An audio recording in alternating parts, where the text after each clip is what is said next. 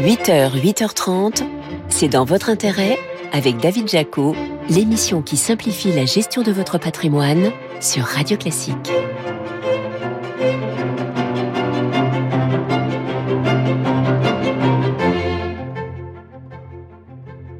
Bonjour, merci d'être là avec nous pour ce dernier numéro de la saison de C'est dans votre intérêt sur Radio Classique. Au programme de cette émission, on parlera des fonds flexibles qui pourraient de nouveau être une solution de placement pour les épargnants. Votre invité, ce sera Charles-Édouard Girard, le président de Home Exchange, une plateforme qui permet aux voyageurs du monde entier d'échanger leur logement. Enfin, vous parlera du mandat de protection future qui permet à une personne d'organiser à l'avance une éventuelle perte d'autonomie. C'est dans votre intérêt Le récap. Avec Amundi. Amundi, la confiance, ça se mérite. Mais d'abord, retour sur les infos patrimoniales clés de ce premier semestre avec vous, Laurent Saillard. Bonjour Laurent. Bonjour David. Journaliste au magazine Le Revenu. Bon, quel bilan peut tirer de ce premier semestre pour l'ensemble de nos placements? Eh bien David, le premier semestre de l'année 2023 a apporté son lot de surprises, et notamment pour les actions, la rémunération des liquidités et le marché immobilier. Peu d'investisseurs s'y attendaient, mais les marchés d'actions ont progressé assez nettement sur les six premiers mois de l'année. En tout cas, les grands indices. Le CAC 40 a gagné 13% au premier semestre. Sa progression doit en fait beaucoup à la contribution des champions français de la technologie et du luxe euh, depuis le début de l'année, donc sur les sur les six premiers mois, avec ST Microelectronics qui a gagné 38% euh, au premier semestre, Hermès 35%, L'Oréal 27% et LVMH 26%. À Wall Street, le biais favorable aux grandes valeurs de la technologie est encore plus marqué. Euh, le S&P 500 a progressé de 16% en 6 mois depuis le 1er janvier, mais le Nasdaq 100, euh, dopé par les perspectives euh, dans l'intelligence artificielle notamment, a gagné 39% sur la même période. Mais ce sont surtout les vedettes des indices qui tirent la hausse. Les bourses des deux côtés de l'Atlantique restent en fait très polarisées, leur performance est concentrée sur un ou deux secteurs clés. Si on retire ces vedettes, les, indices en fait font du surplace. Les, sept merveilles de la technologie américaine en bourse, comme certains les appelle, les Apple, Amazon, Google, Microsoft, etc., constituent en effet à elles seules 55% de la capitalisation du Nasdaq 100 désormais. Apple, vous le savez David, a dépassé les 3000 milliards de dollars de capitalisation boursière début juillet. Et pour être encore plus complet, 85% Laurent de la hausse du Nasdaq depuis le début de l'année, concentré sur ces sept merveilles dont vous parlez. Bon, qu'est-ce qui se passe euh, Quel bilan pour nos liquidités sur ce premier semestre? Alors là aussi David, le bilan du premier semestre est très positif pour l'épargnant. Il retrouve des niveaux de rendement qu'il n'avait pas connus depuis une décennie pour son épargne de précaution. Le taux du livret A est passé à 3% le prévi 1er février et devrait continuer euh, sa progression, les livrets bancaires commencent à se réveiller avec des offres supérieures à 2,5%. On peut trouver mieux, entre 3 et 4% sur des comptes à terme dans les grands réseaux bancaires, si on accepte d'immobiliser l'argent au moins un an. Même les SICAV monétaires reviennent en grâce, actuellement à 1%, elles devraient servir à plus de 3% à horizon un an. Et les établissements qui lancent un fonds en euros, comme Corum Life, l'assureur vie du groupe Corum l'épargne, constituent actuellement leur portefeuille avec des obligations au coupon de plus de 3 3% pour une obligation d'État française à 10 ans, émise actuellement, et au-delà de 4, 5 ou 6% pour des obligations d'entreprise bien notées. Ils vont donc pouvoir proposer dans un an des rendements très attrayants à leurs souscripteurs. Bon, quel bilan maintenant pour l'immobilier, l'immobilier résidentiel? Alors là, David, il y a une véritable inversion de tendance qui s'est confirmée au premier semestre. Le marché des logements anciens a continué de se dégrader sur les derniers mois, euh, l'activité a clairement chuté et les hausses de taux d'intérêt répercutées par les banques ont conduit à de nombreux refus de prêts, environ 40% du total. Les derniers indices des notaires établis avec l'INSEE indiquaient qu'au premier trimestre 2023, les prix des logements anciens en France baissaient pour la première fois depuis le deuxième trimestre 2015 en moyenne nationale avec un repli certes limité de 0,2% sur trois mois, mais ce qui compte, c'est l'inversion de la tendance. Et dans son bilan de début juillet, donc plus récemment, l'agrégateur de données Meilleurs Agents euh, fait le même constat. Il le confirme puisqu'il nous dit que pour la première fois depuis 2015, le marché immobilier a connu un premier semestre dans le rouge, avec un recul des prix de 0,4% au niveau national. Ces prix auraient perdu environ 1% dans les 10 plus grandes villes françaises et près de 5% à Paris en un an en juillet.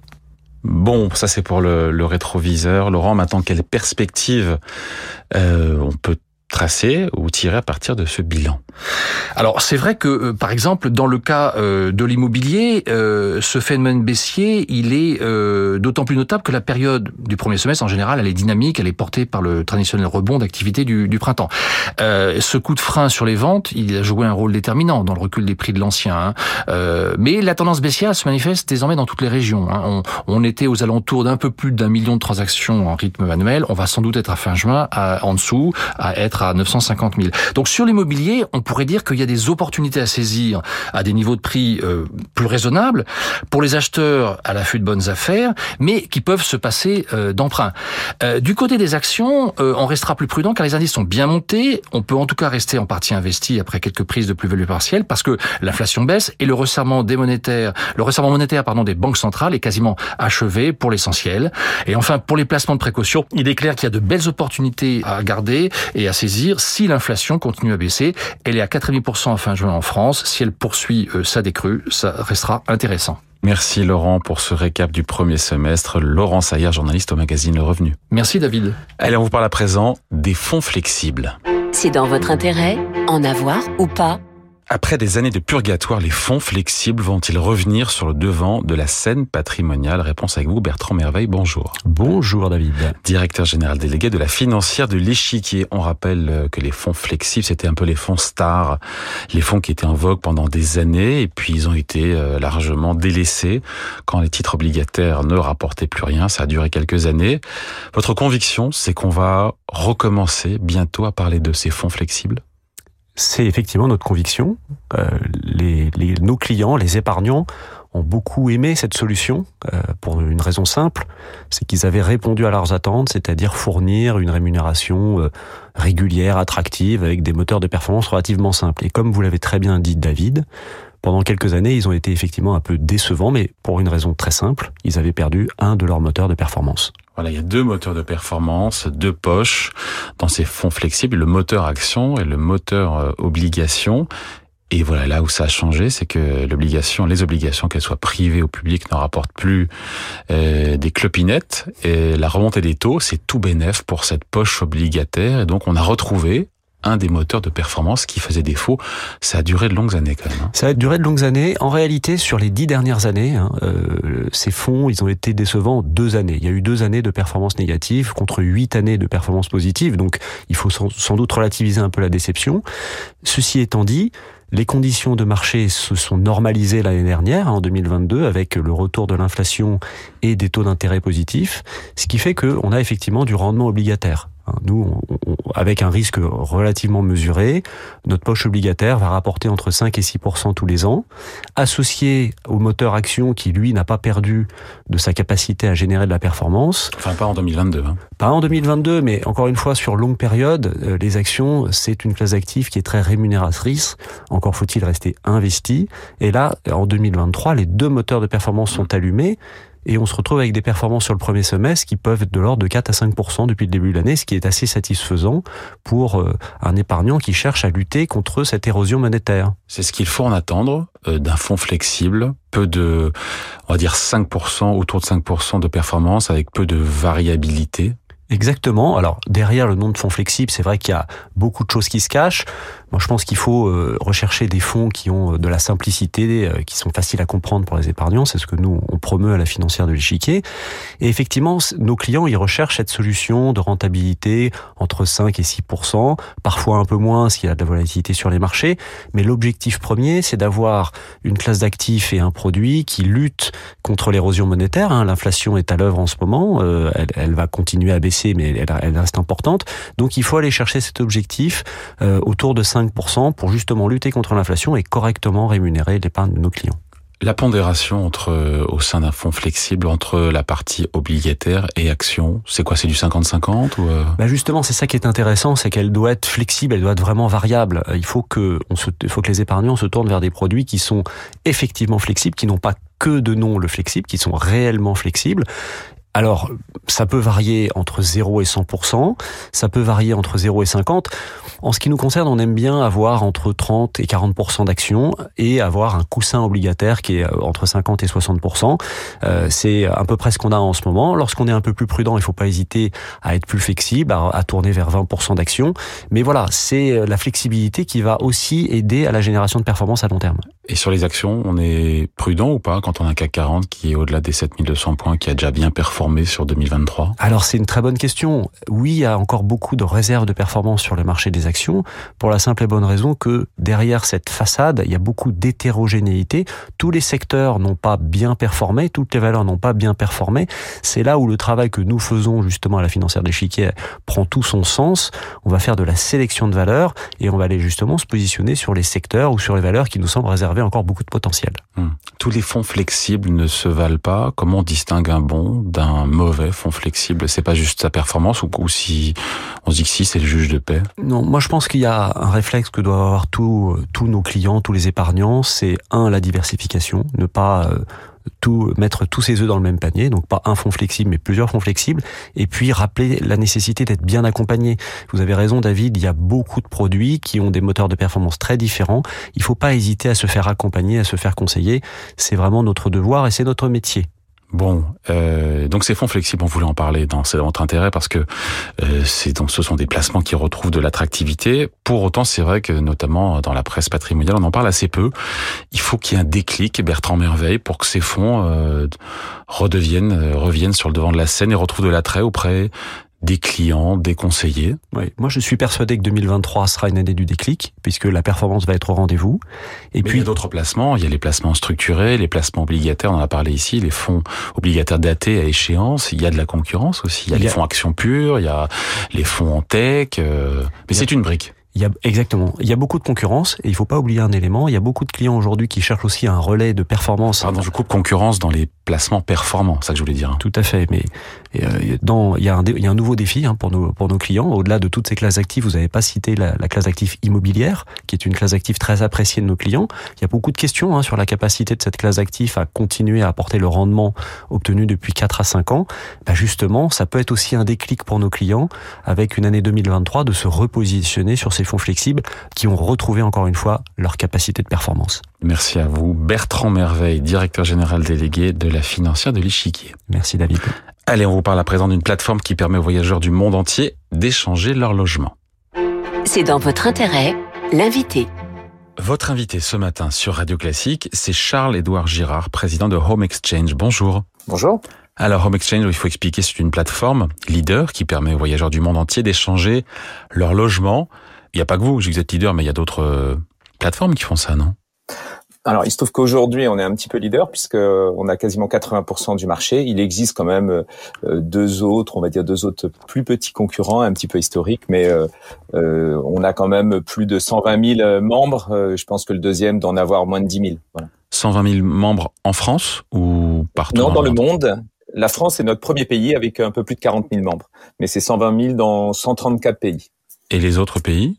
Le deuxième, c'est les États-Unis. C'est un gros pays d'échange aussi. Après l'Espagne, ça reste euh, très européen et euh, anglophone, c'est-à-dire après il doit y avoir l'Australie, le Canada ou des, des pays comme ça. Pourquoi est-ce que c'est peu connu l'échange de maisons entre particuliers?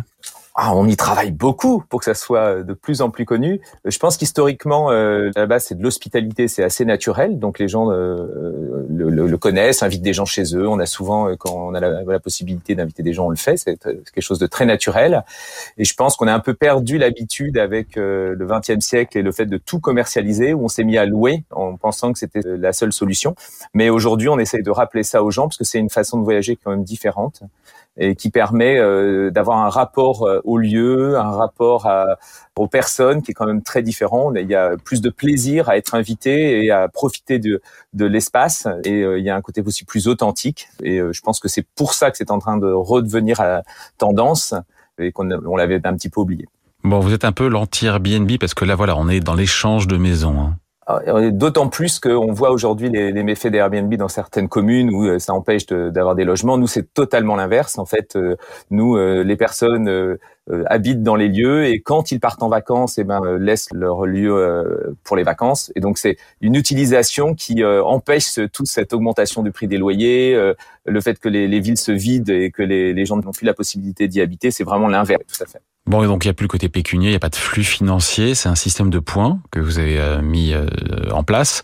Donc en gros, voilà, il y a des points et je suis pas obligé évidemment parce que ça pourrait la question se pose d'aller dans la maison de la personne qui qui vient chez moi parce que en fait on engrange on engrange des points. C'est ça. Hein alors, on continue à faire ce qu'on appelle de l'échange réciproque, c'est-à-dire qu'on fait un échange, euh, on va chez une personne pendant qu'elle vient chez vous.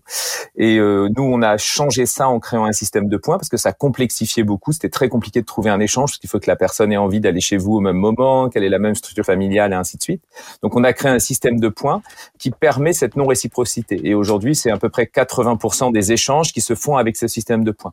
La confiance venant euh, de la communauté, donc c'est là où on a beaucoup de vérifications, de garanties qui permet de, en plus du contact qu'on a avec les gens, bah, de garantir que tout va bien se passer. Qu'est-ce que les gens échangent essentiellement? Leur résidence principale, leur résidence secondaire? Alors sur la plateforme, c'est 60, euh, je dirais 75% de résidences principales. Les résidences secondaires existent parce qu'il y a des tas de pays où ils ont des résidences secondaires, en Espagne, en Croatie, où, quasiment tout le monde a une résidence secondaire. Euh, euh, mais c'est beaucoup de résidences principales. Ce sont des maisons, des appartements. C'est pas des maisons incroyables. Il y a tout type de biens. On a un château euh, à plusieurs millions, mais en moyenne, le bien est plutôt, euh, on va dire, euh, normal. Donc, c'est des petites maisons qui sont près de la mer, c'est des petites maisons qui sont dans des villes. On fait des échanges partout. C'est assez surprenant à l'inverse de la location. Les gens ont vraiment une, une, destination principale. Des fois, on se laisse surprendre par des destinations parce que l'échange a l'air très sympathique, parce que les personnes sont bien et on découvre une région avec un autre regard parce qu'on arrive à un autre endroit, pas l'endroit le plus touristique. On arrive souvent dans un endroit qui est un peu plus qui est un peu plus agréable, qui est un peu plus éloigné de, de la zone touristique euh, la pire. Quoi. Alors, ce qui est surprenant aussi, Charles-Édouard Girard, c'est que euh, on pourrait croire que les euh, que quand les gens échangent leur maison, ils partent à l'étranger. Je voilà, j'échange ma maison quelque part en France pour partir aux États-Unis, pour partir, je sais pas, en Suède ou ailleurs. Mais la réalité, enfin, c'est ce que vous voyez, c'est que les Français restent plutôt sur le territoire, restent plutôt dans l'Hexagone on a tendance un peu à respecter ce que font les Français habituellement, c'est-à-dire en moyenne, bon, il y a une partie des Français qui ne partent pas en vacances. Nous, on leur propose quand même une solution qui permet, à partir du moment où ils ont un logement, euh, voilà. Et sur ceux qui partent, c'est en, en majorité, on va dire, c'est selon les les, les périodes. J'enlève la période de Covid où c'était plutôt 95%, mais c'est en moyenne, on va dire 60-65% des Français qui partent en France. Et nous, on respecte exactement ça, ce qui fait aussi que pendant le Covid, on a eu des échanges parce que les gens sont restés là. Et là, c'est ce qui se passe aujourd'hui. C'est à peu près 60-65%. Euh, ils sont en train un peu augmenter, ce qui est pour moi positif parce que ça veut dire que les gens vont un petit peu moins loin, prennent un petit peu moins l'avion. Et il y a ensuite une partie qui vient en Europe et la plus petite partie, c'est un peu moins de 15%, c'est euh, ils vont euh, un peu plus loin que l'Europe, donc des destinations plus internationales, euh, mais c'est en train de se réduire dans le temps et ça reste des voyages exceptionnels. C'est pas la majorité des gens qui ont les moyens de venir en famille à l'autre bout du monde, donc on le fait moins fréquemment, ce qui est très bien, et on a tendance plutôt à partir un petit peu plus près. Bon, après, on sait qu'il y a de l'inflation, notamment euh, des voyages, du prix des voyages, du prix des billets d'avion. Est-ce que aussi échanger sa maison, c'est une solution pour euh, lutter face euh, à cette inflation qui rogne le pouvoir d'achat, notamment de celles et ceux qui partent en vacances? Ben, nous, ce qu'on propose, c'est un abonnement qui est annuel, hein, qui coûte 160 euros, et on fait autant d'échanges. En moyenne, les échanges font euh, font 2, euh, je crois que ça doit être 2,3 échanges par an, et il y en a qui font. Euh, je rencontrais l'autre fois une personne qu'on avait fait une vingtaine. Ce qui est sûr, c'est que ça fait économiser. Alors, quand on fait des calculs, c'est environ 700 euros par semaine de vacances. Ça, c'est le prix moyen. c'est sûr que si on a l'habitude de, de, voyager, de, de louer à 1000, 1500, 2000 euros la semaine, ça fait économiser cette partie-là, qui permet soit d'en profiter, soit de faire autre chose avec cette somme. Et je pense que c'est euh, une des clés du succès aujourd'hui de Change qui a une forte croissance parce que ben, les gens se disent quel est le sens de payer pour un endroit alors qu'on peut avoir un endroit euh, incroyable, je dirais, parce qu'il va être habité, donc on va pas retrouver euh, juste de, trois fourchettes, quatre couteaux, mais on va retrouver un équipement complet et on va avoir des, des, jouets dans les chambres des enfants, on va avoir un matériel s'il y a des, des, enfants en bas âge. Donc pour beaucoup moins cher, on a des meilleures conditions de logement. Et pour ça, je pense que c'est une des clés aujourd'hui de la réussite. Comment rassurer ceux qui disent tiens c'est intéressant sur le principe, mais bon j'ai pas trop envie d'échanger ma maison ou mon appartement parce que j'ai peur qu'elle soit dégradée ou autre. On sait que sur Airbnb il y a des assurances, des garanties. Comment ça se passe? Quand vous contrôlez les gens qui utilisent votre plateforme? Comment? Qu'est-ce qui se passe en cas de dégradation? Comment rassurer ceux qui n'osent pas donc voilà passer le pas? Pour moi, le plus facile, c'est de, il n'y a aucune obligation. On ne paye pas pour s'inscrire. Donc, c'est s'inscrire et c'est de parler avec les personnes. Donc, c'est de faire une demande d'échange. Il n'y a aucun engagement. Vous pouvez très bien faire une demande et renoncer après. Hein. Il suffit juste d'être poli et, et, euh, et, gentil avec les personnes. Euh, donc, ça, c'est la première réponse. Je pense que quand on rencontre des gens, moi, mon premier échange, c'était avec euh, des Anglais sont venus à la maison. Ils avaient préparé, euh, les enfants avaient des petits dessins de la Tour Eiffel. En trois minutes, on, voilà, on, on, s'est compris. J'ai vu que j'aurais pas de soucis et que tout se passerait bien. Derrière tout nous, ce qui est très important, c'est que les gens passent de très bonnes vacances. Aujourd'hui, c'est moins de 0,01% des cas où nous, on est obligé d'intervenir. On a des garanties en termes de dégâts quand ça se passe. C'est-à-dire que malheureusement, dans la vie, euh, il peut y arriver que, je sais pas quoi, un enfant ou euh, un adulte casse quelque chose. Et nous, on, prend en charge ces, dommages, juste au-dessus d'une caution qui est environ de 500 euros euh, s'il y a eu des dégâts. Mais tout ce qui est au-dessus, on le prend en charge. Mais c'est très rare. Et pourquoi? Parce que quand on est invité chez les gens gratuitement, eh ben, on a un respect et c'est ce qui nous différencie aussi de la c'est que ça n'a rien à voir avec de la location. Quand les gens payent, ils ont tendance à se croire un peu tout permis. Et là, c'est pas le cas. Et ensuite, s'il y a des plus gros dégâts, on a les mêmes garanties que, que Airbnb, c'est-à-dire euh, on va jusqu'à plus d'un million à, On est aussi bien protégé que si on va sur Airbnb tout à fait. Et le, dernier cas, nous, c'est on garantit aussi parce qu'on peut s'inquiéter en se disant mais euh, si c'est des particuliers, s'il se passe quelque chose, etc. On garantit aussi en cas d'annulation si euh, on retrouve un échange dans 95% des cas, et sinon on a un dédommagement pour permettre aux gens de se loger. Il n'est pas question que les gens ne puissent pas partir en vacances. Bon, et les maisons, vous vérifiez qu'elles correspondent bien aux photos, euh, les fausses annonces, tout ça, il y a un travail de, de vérification qui est fait? Alors, en toute transparence, il n'y a jamais ce genre de problème, mais oui, on le fait plus pour euh, qu'il n'y ait pas de surprise, et ensuite parce que ça fait partie de nos garanties. Donc, si si quelqu'un, par exemple, a mis trois chambres et qu'il a que deux chambres, ben nous, on s'engage à reloger les gens dans un échange qui correspond aux trois chambres. Et donc, nous, on le fait pour euh, plutôt euh, s'assurer qu'on n'aura pas à, retrouver cet échange. Ça nous prend du temps, hein, un, mais on est très content de le faire pour nos membres. Mais oui, on vérifie en fait, on demande à tout le monde de nous envoyer des justificatifs de domicile et d'identité. Toutes les maisons sont regardées euh, une à une pour vérifier qu'on a exactement les choses qui sont annoncées. Et en cas de problème, c'est arrivé, euh, je vous donne un exemple qui peut arriver, c'est pour ça qu'il faut pas hésiter à poser des questions. C'est quelqu'un met, euh, il y a une piscine, et puis en fait, au début, on avait ça. Bon, ça a disparu maintenant, mais c'était une piscine municipale. Et donc la personne, elle arrivait, elle disait, c'est voilà. Donc lorsqu'elle a la garantie marchait, on lui retrouvait une maison avec une piscine. Mais voilà, et ce genre de choses, ben, on s'assure qu'il y a bien une photo. Donc toutes les, les annonces sont vérifiées qu'il y a une photo de la piscine pour qu'on puisse vérifier que c'est pas la piscine d'à côté. Il y a une voiture, celle du voisin. voilà. Oui, c'est ça. La voiture, ça arrive. C'est dans euh, dans 20% des cas, les gens s'échangent des voitures. Nous, on n'intervient pas dans cette partie-là parce que les voitures, c'est toujours un peu plus. Et eh oui, et plus garanti. Il faut vérifier avec son assurance. Bon, dernière question. Euh, les grandes vacances ont commencé. Ce sera un bel été pour euh, l'échange de maisons entre particuliers? C'est un très très bel été peut-être pour euh, vos auditeurs, euh, ce qui est très important, c'est de ne pas croire que c'est fini, qu'il n'y a pas de possibilité, que l'échange c'est compliqué. Euh, On peut faire du last Il y a des échanges ouais, il y a des, des, échanges jusqu'au 15 août. On est encore dans une très grande période. La France étant l'endroit le plus facile, c'est sûr que quand en plus prendre des billets d'avion, c'est un petit peu plus compliqué parce qu'il faut organiser ça. Mais il y a vraiment beaucoup encore de possibilités. Donc j'encourage les gens à, à, à, regarder. On est à plus de 50% de croissance sur l'été sur la France et on, on va faire plus de 1,3 million de nuitées. Donc il faut en profiter. Et la Bretagne, euh, il se trouve que je suis en Bretagne euh, pendant l'interview, mais en Bretagne, c'est euh, la plus grande région pour l'instant de cet été. Bon, merci à vous, Charles-Édouard Girard, président de Home Exchange. Merci beaucoup. Allez, on vous fait découvrir le mandat de protection future.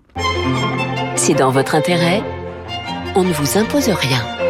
Et oui, personne n'est à l'abri d'un accident de la vie qui peut bouleverser notre existence et nous laisser désemparés dans l'incapacité de gérer nos propres affaires. Et donc face à cette réalité, une solution émerge, offrant une protection plutôt souple. C'est ce qu'on appelle le mandat de protection future. Maître Jérôme Barret, bonjour. Bonjour David. Avocat associé au sein du cabinet Yards. Déjà expliquez-nous ce qu'est ce mandat de protection future que personne ne connaît. Eh bien, il s'agit d'un mécanisme juridique au profit de personnes qui souhaitent éviter d'être mis sous tutelle ou sous curatelle dans l'hypothèse où ils viendraient à perdre leurs moyens physiques ou mentaux qui affecteraient leur pleine capacité juridique. Par exemple, si vous avez un AVC et que vous ne pouvez plus exprimer vos décisions, encore si vous êtes rattrapé par Alzheimer. Comment on met en place euh, un tel mandat? Donc c'est avant, évidemment, avant l'accident, entre guillemets c'est ça l'idée. Hein c'est l'idée. Vous l'avez dit, David, c'est un mandat. Le mandat, c'est un acte par lequel un mandant confie à une autre personne, le mandataire, une mission de réaliser un certain nombre de tâches. Il s'agit d'un contrat de confiance. Évidemment, ce mandat, vous le disiez, doit être établi quand vous êtes en bonne santé, sinon c'est trop tard. Et voilà. Quel est son but? Le mandat de protection future poursuit deux objectifs. Tout d'abord, éviter conformément aux dispositions du Code civil le recours au juge des tutelles ainsi qu'à un curateur ou un conseil de famille qui alourdit tout. Le cas échéant, cela vise à simplifier les démarches administratives et pratiques associées à la protection des personnes inaptes, en fait la vie continue. Ensuite, désigner une personne de confiance qui sera chargée de gérer, administrer, le cas échéant, prendre des décisions concernant les biens de la personne inapte. Bon, quelle forme prend cet engagement? Il s'agit d'une mission de faire ou de ne pas faire un certain nombre de tâches que le donneur d'ordre ne peut plus accomplir. Il y a le petit mandat qui, concerne les tâches quotidiennes de gestion et d'administration et le grand mandat qui sont les tâches exposées auparavant, euh, plus la possibilité de disposer des actifs du donneur d'ordre sous réserve du respect du droit de la famille, c'est-à-dire la possibilité de vendre ou d'acheter les actifs au nom du mandant. Bon, petit mandat, grand mandat, euh, c'est quoi la, la, nuance entre tout, ça Un peu ésotérique. Le petit mandat, c'est un acte simple, sous sein privé. Les tâches à accomplir sont simples également. Les actes de la vie courante, euh, payer ses charges, subvenir à ses besoins alimentaires ou autres. Et avec le petit mandat, la vie continue. Il est recommandé de le souscrire au plus vite, tant que l'on est en forme, parce qu'il est simple à construire. Le grand mandat est plus solennel. Il est passé devant un notaire. Outre la gestion et l'administration de la vie courante, il permet de disposer des biens du signataire, c'est-à-dire éventuellement de les céder ou d'en acquérir par exemple, un portefeuille de valeurs mobilières ou par exemple la cession ou l'acquisition d'un bien immobilier ou d'une propriété. Bon, et comment tout ça se déclenche alors Alors évidemment, ce mécanisme ne se déclenche pas par la volonté de la personne désignée. Hein. Il faut l'intervention d'un médecin qui est habilité, donc qui est sur une liste précise, et qui est nécessaire pour évaluer l'état de santé mentale ou physique de la personne concernée, afin de déterminer si elle est apte ou non.